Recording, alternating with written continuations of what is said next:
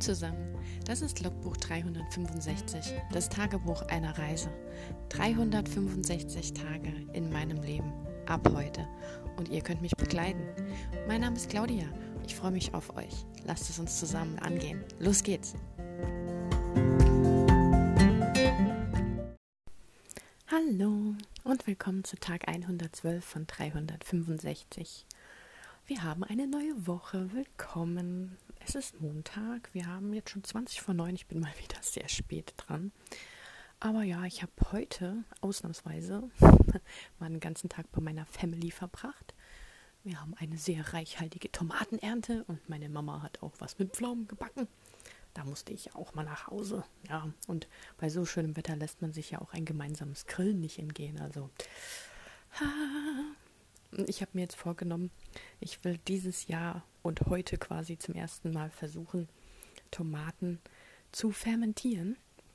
Ich habe da nämlich ein schickes Rezept auf YouTube gefunden bei einer, die quasi alles an Gemüse und Obst ähm, aus dem eigenen Garten beizieht. Und die haben sogar auch Hühner und Ziegen und verarbeiten da auch einiges. Und das fand ich sehr interessant. Also ich bin ja eh so ein Fan von Einkochen und haltbar machen, Brot selbst backen und sowas. Und ich habe bisher immer nur Tomatensoße oder Tomatenketchup gemacht. Und ich weiß nicht, was ich. Ich bin halt auch nicht so unbedingt so ein Freund davon, Sachen sauer einzulegen. Aber das Fermentieren macht ja auch so relativ seine Runde. Ich mag auch Sauerkraut. Und ich habe auch schon auf Instagram bei Releomine, die hat ja auch schon ähm, andere Gemüse fermentiert und eingelegt und da gibt es ja auch ganz andere, viele Rezepte auf YouTube habe ich auch schon äh, fermentierte Zwiebeln gesehen. Ich meine, jeder kennt Kimchi oder viele kennen Kimchi, aber jeder kennt Sauerkraut. und ähm, oder auch fermentierte Radieschen und so Sachen, die man einfach ähm, so mit den Tomaten, äh, Gemüsen und was auch immer im Garten machen kann. Und das Rezept, was sie so vorgestellt hat mit den fermentierten Tomaten, hat sich eigentlich super interessant angehört.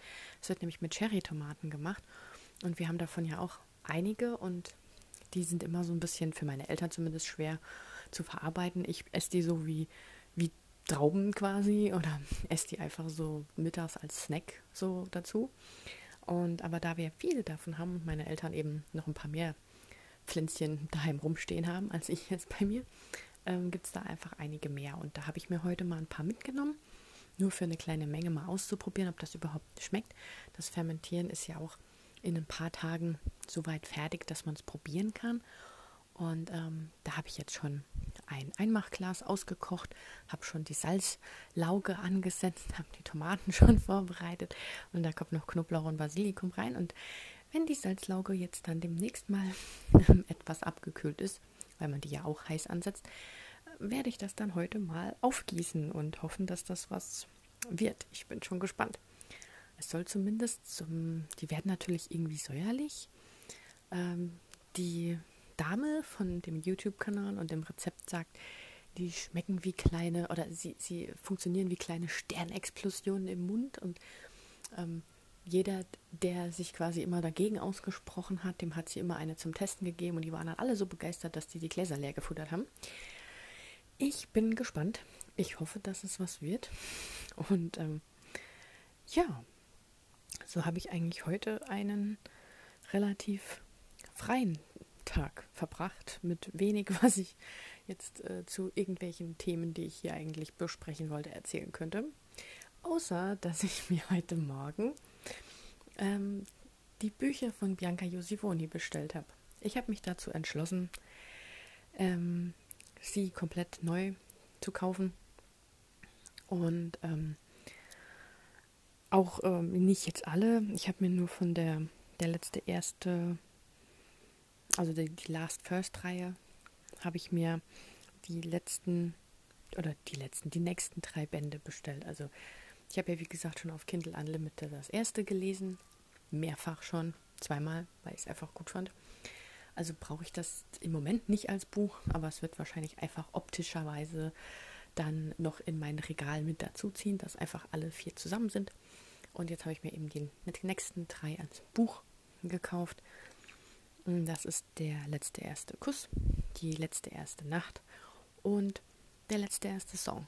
Also ich bin mal gespannt. Ich habe, wie gesagt, die Anfänge auf ähm, die, die Leseproben gelesen und äh, ich war jetzt eigentlich bei allen drei sozusagen gehuckt. Also ich will eigentlich bei allen drei wissen, wie es weitergeht und ähm, die Grundvoraussetzung, also das Konfliktpotenzial oder das Problem, das sich quasi in dem, als nennt man das, zwischen dem Paar äh, begibt oder entsteht oder darstellt, interessiert mich eben bei allen. Und das kam bisher selten vor.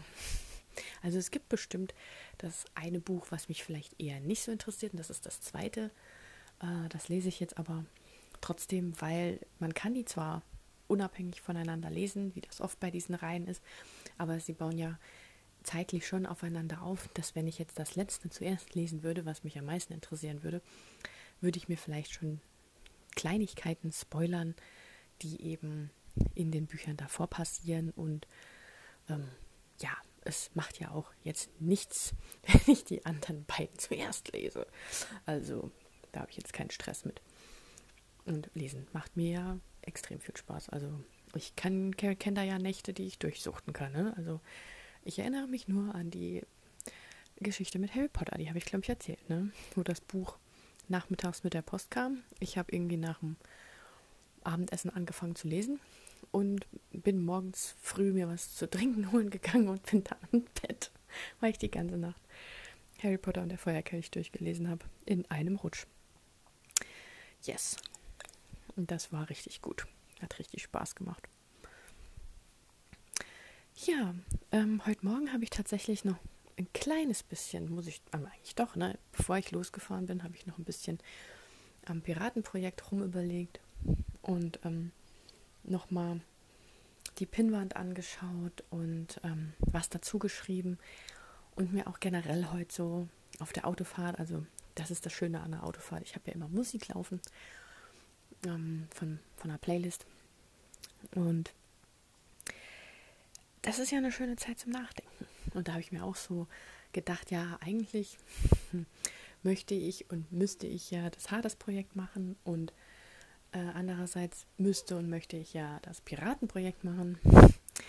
Ähm, wobei ich denke wirklich, dass das mit dem Piratenprojekt, so wie, wie ich es auch gestern für mich jetzt mal so gehört habe, wie ich erzählt habe, dass ich zu, glücklicherweise mal von anderen gehört habe, dass es einfach länger dauert, bis eine Idee ausgereift ist und dass man nicht direkt einfach losschreibt, sondern sich auch mal Zeit nimmt zum Planen und dass es einfach mal Zeit brauchen kann, bis sich eine Idee setzt und ausreift und so. Dass ich so überlegt habe, ob es Sinn macht, dass ich das Piratenprojekt ähm, zwar durchaus weitermache, aber vielleicht etwas entspannter und nicht mich so. Ähm, ich glaube, die Arbeitsweise war auch so ein Stück weit falsch. Weil als ich mich morgens für das Hades-Projekt hingesetzt habe, hatte ich ja quasi eine Aufgabe und die hieß Schreiben. Ich musste ja auf diese mindestens 20.000 Wörter kommen für die Leseprobe zur Abgabe für den Wettbewerb. Und ähm, das war ja eine Aufgabe. Da habe ich mich dann spätestens um 8 Uhr hingesetzt und habe losgetippt. Und oder habe noch was überarbeitet, aber es war eine konkrete Aufgabe da. Und sich morgens um 8 hinzusetzen bei einem Projekt, wo noch nichts steht und das man irgendwie planen möchte und bei dem man noch was recherchieren muss im Sinne von, wie mache ich überhaupt einen Plot, wie strukturiere ich einen Plot, wie fange ich überhaupt an, etc. pp. Ähm, das war durchaus ein bisschen, glaube ich, komplizierter und ähm, da hatte ich eben nicht so den Erfolg, also den Leistungserfolg an einem Tag. Also ich habe dann mittags den Eindruck gehabt, ich habe noch nichts geschafft. Oder ich habe abends gedacht, boah, ich bin überhaupt nicht weit weitergekommen mit dem Projekt oder ich war irgendwie unzufrieden, weil es eben nicht dort, also weil ich mir irgendwie mehr erhofft hatte, wenn ich mir schon so viel Zeit nehme. Aber ähm, ja, ich glaube, ich bin, war da einfach noch den Arbeitsrhythmus von dem Hades-Projekt gewohnt, dass ich eben morgens anfange und abends sagen kann, yay, ich habe mindestens 1000 Wörter geschafft oder so. Oder ich bin in, in dem Kapitel weitergekommen. Oder ich habe jetzt fast 18.000 Worte oder keine Ahnung was. Und da hatte ich ja ständig einen Trieb. Da war ständig irgendwas zu erreichen. Und jetzt ähm, habe ich ja diese, diese offene Gestaltung, sich was auszudenken. Da hat man auch nicht wirklich so einen Punkt oder an, ja, wo man sagen kann, ähm, das ist jetzt, da habe ich jetzt was erreicht oder das, das kann ich abhaken, weil ich weiß ja morgens noch gar nicht, was ich will. Also außer, dass ich mich damit befassen möchte, wie man einen Plot richtig strukturiert oder die Drei-Akt-Struktur zu lernen oder Sachen rauszufinden, an was es bei mir liegt. Und das sind ja alles so, so losgelöste Elemente, die ich nicht bewerten kann, sagen wir es mal so. Also mir fehlt die Bewertungsgrundlage, um zufrieden zu sein, dass ich was geschafft habe. Und das ist einfach dieser Workaholic in mir, dieser Nerd, der einfach irgendwas erreicht haben möchte, der zufrieden sein möchte und der eben nicht zufrieden war ab einem gewissen Punkt. Also die ersten paar Tage, klar, war es alles noch schön und neu und wunderbar und dann hat man gepinterestet und da hatte ich was zu tun. Aber ab einem gewissen Punkt war ja das nicht mehr da. Ja, aber ich glaube, so langsam setzt so das Verständnis ein. Und ähm, ich muss einfach mal gucken, wie ich meinen Tag strukturiere oder wie ich mir das aufbaue oder ob ich mir vielleicht Ziele setze, ob mir das was bringt oder ob ich es einfach locker lasse oder hm, keine Ahnung. Heute war auf jeden Fall ein eigentlich nur ein, ein Lese-gemütlich Tag, ein freier Tag und ähm, ja, nicht unbedingt viel. Ähm, letztens wollte ich eh schon mal, wo ich schon immer bei den über 30 Minuten gelandet war, wollte ich die ganze Zeit schon erzählen, dass ich mal wieder einen Uraltschinken geschaut habe aus den, ich würde mal sagen, Mitte der 90er Jahre. Und zwar der gebuchte Mann, vielleicht sogar auch Anfang der 90er. Ich weiß nicht, kennt ihr den? Der gebuchte Mann mit Jennifer Aniston in der Hauptrolle und einem Typ, den man, glaube ich, in solchen romantischen Komödien eigentlich nicht mehr so oft gesehen hat. Ich weiß gar nicht, wie der überhaupt heißt, der Schauspieler. Aber Kevin Bacon ist auch dabei als Antagonist quasi. Und ähm, die Mutter von ihr, die ist auch bekannt. Ich weiß nicht, wo die noch mitgespielt hat, aber das ist auch so eine, so eine Schauspielerin, die immer solche Mütter spielt. Solche Mütter, die ihre Töchter ähm, irgendwie in diesem Glauben erziehen, dass sie ihnen Rechenschaft ablegen müssen für alles, was sie in ihrem Leben machen, dass sie keine Enkelkinder produzieren und ähm, dass sie endlich verheiratet sein sollen und äh, dass man sie ständig anrufen muss, obwohl man schon fast 30 ist oder so. Also so, so diese Mutter-Tochter-Beziehung. Und ähm, wer den gebuchten Mann nicht kennt, ich finde an der Story sehr interessant, dass es im Prinzip dieses typische romantische Abfolge. Ich würde sagen, es folgt diesem Romancing the Beat-Schema. Vor allem der Punkt, wenn sich ja das Paar, also in dem Romancing the Beat gibt es ja genau wie bei allen anderen Strukturen mal den einen Höhepunkt, wo man sagt, ja, okay, jetzt ist so das Paar zusammen, jetzt könnten sie glücklich werden und dann passiert ja irgendwas, das genau nach diesem Hochpunkt kommt und dann knickt es ein und dann kommt diese temporäre Trennung, die ja auch bei vielen ähm, Beziehungen und romantischen Komödien, romantischen Dramen, wie auch immer, stattfindet. Und normalerweise folgt dann irgendwann dieser Beat, der bedeutet Confession of Love. Also da geht es darum, dass der einer von den beiden, meistens der Mann, eben der auch den Fehler gemacht hat quasi, also irgendwie scheint es ja immer der Mann zu sein oder zumindest kümmert sich der Mann eigentlich immer darum, dass es eine große ähm, Liebeserklärung gibt. In irgendeiner Weise. Also entweder wird das dann öffentlich gemacht oder ähm, ja, im, am besten Fall im Radio oder im Fernsehen übertragen oder bei einem Baseballspiel, was ja die Amis sehr gerne mögen. Oder ähm, ja, mitten auf dem Schulhof. Also etwas sehr Öffentliches, damit es auch ja jeder mitbekommt. Ähm, eben eine Entschuldigung für das, was man verbockt hat und eben die Liebeserklärung und das soll halt jeder hören, damit auch jeder weiß, was Sache ist und derjenige, dem man das sagt, eben nicht sagt, ja, das hast du jetzt ja nur so gesagt, weil du mich rumkriegen wolltest. Weil wenn das ja so vor allen ist und ich glaube, dieser Punkt zieht auch deswegen so mit dieser Öffentlichkeit, weil meistens die Frauen eben glauben, dass wenn der Mann das öffentlich proklamiert, dass es ja dann die Wahrheit ist, weil das ist ja schon, wo man sehr über seinen Schatten springen muss, sowas in der Öffentlichkeit zu tun. Und das ist ja auch eine Bloßstellung. Der Gegen die Gegenüber könnte ja auch Nein sagen oder sagen, ja, das ist schön für dich, aber nein, danke. Das heißt, man geht ja auch eine gewisse Gefahr ein. Und ich glaube, das ist das, was Frauen daran auch so gefühlsmäßig umhaut, dass man sagt, wow, da hat er sich so viel Mühe gemacht und er meint es wirklich ernst und so. Ja. Und ähm, bei der gebuchte Mann ist es eben so, dass es ja von Anfang an eigentlich eine, ähm, wie nennt man das? Das ist so eine Trope, die ist sehr bekannt, also so eine Vorgabe, dass man sich quasi als Paar ausgibt, aber nicht ist und dann eben passiert, dass sich entweder einer oder beide ineinander verlieben, obwohl sie das eigentlich nur geschauspielert haben für die Eltern oder für den Ex-Freund oder für wen auch immer. Also das ist eine sehr beliebte, beliebte Vorgabe, das zu nutzen für ein Paar. Ähm, und in dem Fall ist es eben so, dass sie das wohl für ihren Job braucht. Also der Grund ist halt wahnsinnig äh, witzig.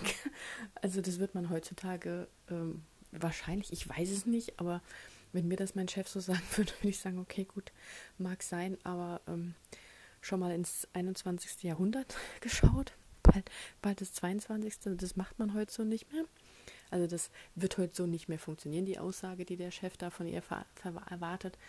Auf jeden Fall äh, sagt ihre Freundin eigentlich dem Chef, dass sie mit dem Typ verlobt ist. Sie trifft ihn nämlich auf einer Hochzeit von gemeinsamen Freunden und sie fängt den Brautstrauß und er fängt irgendwie so ein Strumpfband. Anscheinend ist das auch so ein Brautstrauß-Dings, dass der Mann ja den, das Strumpfband wirft in die Junggesellen und da wurde dann ein gemeinsames Foto gemacht und ihre Freundin zeigt dem Chef das Foto und sagt, dass das der Verlobte wäre und dass sie sich ja nach dem Haus umschauen und bliblablub. Das heißt, sie tischt diese Lüge auf und dadurch kriegt sie die Promotion im Job. Also wird da in ein Team aufgenommen und bekommt Gehaltserhöhung und tralala. Und deswegen bittet sie eben den Typ von der Hochzeit, ähm, für ein Wochenende ihren Verlobten zu spielen, um das vor ihrem Chef darzustellen, weil der ihn natürlich umgehend eingeladen hat. Und dann wollen sie sich irgendwie mit einem riesen geschauspielerten Streit vor dem Chef trennen. Was ich auch sehr interessant finde, weil welcher Chef würde das denn glauben? Da kriegt man erst die Promotion und dann zwei Tage später ist alles wieder hinüber. Also wegen dem man die Promotion bekommen hat. Aber egal. Ähm, ja, also da kommt noch was dazu, warum der Chef den jetzt plötzlich kennenlernen möchte und sowas. Auf jeden Fall ist es wohl so, dass der Typ sie damals auf der Hochzeit schon super interessant fand und ähm, eigentlich auch schon von Anfang an so ein bisschen an ihr interessiert ist und sie sich aber eigentlich für ihren Kollegen interessiert. Kevin Bacon, den Antagonisten. So, und ähm, Kevin Bacon spielt so ein richtiges Arschloch in dem Film, also so ein frauenaufreißendes, ähm, du bist nicht schlecht genug für mich. Arschloch. Ist einfach geil, weil sie sagt, ich kann auch ein ganz böses Mädchen sein. Wo ich denke, hm, hast du überhaupt kein Selbstwertgefühl? Du kannst dich doch nicht so einem Typ anbiedern, der noch dir noch öffentlich sagt, äh, ja. Und kaum weiß er halt, dass sie verlobt ist, ist sie für ihn eben das böse Mädchen, weil sie trotzdem mit ihm ins Bett geht, obwohl sie einen Verlobten hat. Hallo? Ja. Diese masochistischen Dinge beiseite. Man merkt einfach, dass der Film in einer ganz anderen Welt spielt, als wir heute sind. Ähm, ja, auf jeden Fall ist es eben so, dass sie die ganze Sache eben tatsächlich nur als Schauspielerei sieht mit dem Typ von der Hochzeit, der ihren Verlobten spielen soll und der aber an ihr interessiert ist und sie ihn aber auch unbewusst, wobei vielleicht auch ein bisschen egozentrisch oder überheblich schlecht behandelt.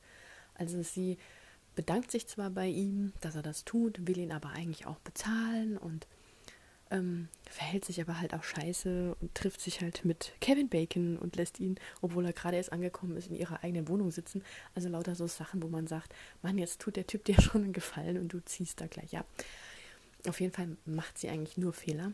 Und deswegen ist es eben in dieser Liebesgeschichte, wo, worauf ich eigentlich schon vor zehn Minuten hinaus wollte, ist es diesmal so, ähm, dass sie eben die Fehler macht, dass sie zum Breakup führt, also dass es ihre Schuld ist, dass sie sich quasi trennen und dass sie einsieht, dass sie ihn zurück will und dass sie ihn zurückgewinnen muss. Also dass es diesmal wirklich von Frauensicht ausgeht. Ich weiß nicht, ob das damals so die in Anführungszeichen Emanzipation war. Keine Ahnung. Aber ich finde es einfach mal schön zu sehen, auch wenn der, der Film anderweitig für unsere heutigen Verhältnisse Kritikpunkte hat, was das Frau-Mann-Bild angeht, finde ich äh, in der romantischen Komödie das wirklich interessant, dass sie eben ihn davon auch überzeugen muss und auch diese öffentliche Proklamation ihrer Liebe darstellen muss. Und ähm, ja, ich weiß nicht, ich habe mittlerweile so den Eindruck, dass mir gerade so die älteren Filme, die mir früher gut gefallen haben, auch irgendwelche Disney-Filme, ich habe mir gestern nämlich Camp Rock reingezogen, weil es mir so scheiße ging, da ich gedacht habe, ich betüdel mich einfach mit so einem Mist. Also was heißt Mist, aber mit was Leichtem, Seichten, wo ich nicht viel nachdenken muss, wo nicht viel Inhalt hat. Und irgendwie habe ich so danach gedacht, der war auch mal besser gewesen, oder? Es war, ja, ist halt nicht meine Altersstufe mehr, leider. Also, aber so ähnlich ging es mir halt auch mit der gebuchte Mann. Es ist zwar nicht, nicht so ähnlich, es, es war anders schlecht, sagen wir es mal so. Es war in dem Sinn schlecht, dass ich gedacht habe, man hätte aus verschiedenen Szenen mehr rausholen müssen. Der Schluss war irgendwie so überstürzt. Ähm, sie bemerkt dann plötzlich, oh ja, scheiße, ich finde ihn ja eigentlich doch toll und ach, boah, Kevin Bacon ist ja voll das Arschloch, das fällt mir jetzt erst auf. Und das passiert so innerhalb von ganz wenigen Szenen. Und dann wird so dieser ganze Film, dieses ganze, was vorher aufgebaut wurde, was ewig lang gedauert hat, mit ihrem Job, mit dem ganzen Kram, das wurde ewig lang erzählt und gemacht und Szene für Szene für Szene. Und das hinterher, die Auflösung, die eigentlich das ist, worauf man die ganze Zeit hinfiebert, die wird einfach so runtergenudelt innerhalb von zehn Minuten. Ne, da hat man so einen anderthalbstündigen Film und, und alles, worauf man eigentlich hinfiebert, dauert dann irgendwie nur 9 Minuten 43 oder so. Und das hätte ich halt schöner gefunden, wenn man das ein bisschen mehr ähm, ausgebaut hätte noch. Oder so, jetzt im Nachhinein betrachtet. Damals fand ich den Film richtig gut. Also es gab viele Filme, die ich so in den 90ern gerne geguckt habe, ähm, oft geguckt habe. Ähm, zum Beispiel auch Pretty Woman, äh, ganz hoch oben und der läuft immer noch gut.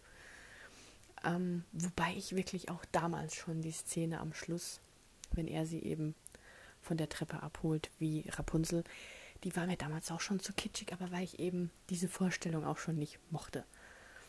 So halt. Ich meine, ich hab's ihm hoch angerechnet, dass er seine Höhenangst überwunden hat und dass er ihr den Wunsch erfüllt hat, weil das war ja das, was sie sich gewünscht hatte, vom Ritter auf dem strahlenden weißen Pferd aus ihrem Turm gerettet zu werden. Aber es war mir halt, für mich persönlich, war mir das zu kitschig. Allein auch schon der Wunsch, den sie hatte. Aber ähm, das ist ja eine andere. Das war ja ihre Vorstellung und von daher war es gut gemacht und hat auch einen runden Schluss ähm, was habe ich denn noch geguckt? 2 Millionen Dollar Drink, Trinkgeld. 2 Millionen Dollars. Ähm, 2 Millionen Dollar Trinkgeld mit Nicolas Cage als äh, Hauptdarsteller in der romantischen Komödie. Auch super süßer Film. Könnte ich auch mal wieder gucken. Was habe ich denn noch gern geguckt? Lauter so Oldies, ne? Ähm, die Farbe lila, aber das ist kein, kein romantischer Film. Es war auch ein guter Film. Ein sehr, sehr guter Film. Ähm, ich weiß gar nicht. Naja, wir waren ja auch bei der gebuchte Mann. Das finde ich sowieso witzig. Irgendwie, wenn ich so drüber nachdenke, also immer wenn ich den Titel nochmal wo gelesen habe und den Film nicht geguckt habe, habe ich mich immer so dran erinnert, dass ich den damals halt als Teenager, als junge Frau geguckt habe. Und ähm, da war das für mich halt so, der gebuchte Mann war klar. Und jetzt, wo ich mir nochmal angeguckt habe, habe ich so, ich hatte wirklich den Eindruck, als ich ihn geschaut habe, dass sie was rausgeschnitten haben, dass er irgendwie kürzer ist, dass was fehlt. Aber es war, glaube ich, alles drin. Aber es war irgendwie, hat mich nicht mehr so gepackt wie damals. Ja, scheint ändert sich so Einstellung, ich weiß es nicht. Ja, ich glaube, ich kann langsam, ich muss mal fühlen, ob meine Salzlauge hier langsam abkühlt, weil irgendwann muss ich das ja auch mal ähm, einfüllen. Moment. Ja, soll halt nur noch lauwarm sein, sonst macht man sich ja die guten Hefebakterien kaputt. Ähm, ja, ich glaube, das muss ich langsam mal machen. Dann machen wir heute mal einen kurzen. Nicht wieder so überstrapazieren. Und äh, vielleicht habe ich ja morgen schon wieder etwas mehr zu berichten, was das Schreiben angeht. Ich muss mir da echt mal konkrete Gedanken machen. Im Moment hänge ich, ich hänge wirklich komplett in der Luft. Das ist nicht schön. Nicht schön. Ich hasse das. Ich möchte konkretes Ziel haben. Ja. Gut, dann ähm, wünsche ich euch eine schöne Woche. Startet gut in den Dienstagmorgen.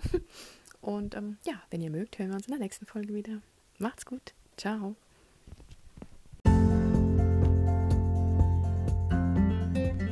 Das war ein Eintrag vom Logbuch 365, das Tagebuch eines Jahres. Und morgen geht's auch schon direkt weiter. Ich freue mich auf euch, eure Claudia.